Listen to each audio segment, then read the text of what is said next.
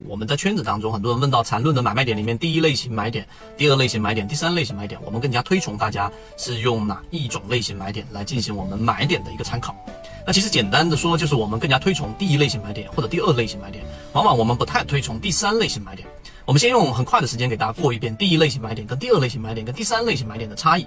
第一类型买点呢，它一定是在一个次级别中枢当中快速的调整下来之后，然后当个股快速的脱离前中枢，然后出现了一个我们所说的背驰，那么这个位置就是我们所说的第一类型买点。第二类型买点呢，就这一波反抽之后，对吧？然后呢，再出现了一波调整，在次级别上，因为走势中完美，它必然是有一个次级别的三段来构成的，所以当它这一波调整，它必然会有一波反抽，无论它是这一波下跌之后，然后继续中继下跌，还是它出现一个转折，还是下跌之后形成一个盘整，它必然会有这一笔的反抽。所以当第一类型买入之后，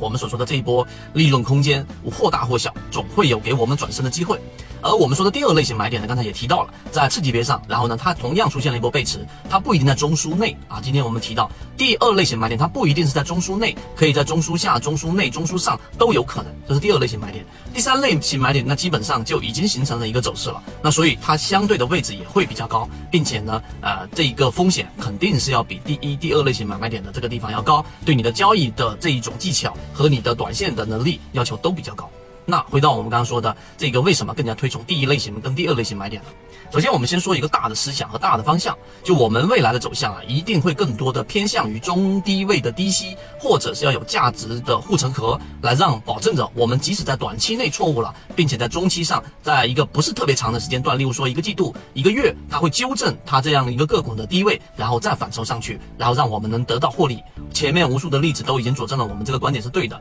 对于新入市场的，或者说你想长期稳定投资，去做第一类型、第二类型的买卖点是没有问题的。这第一个我们要提的。第二，第一跟第二类型买卖点其实更加符合我们所说的超跌的模型，因为第一类型买点它必然是一个快速脱离中枢的一个下跌。那这个我们说的超跌里面给大家提供的一个参考指标啊，叫做超跌买入、超跌买入这个指标。那么实际上呢，也是异曲同工的。那无论你是要找超跌，还是你要去找第一类型买点，你其实都是要去找一个股价快速脱离正常区域的一个位置。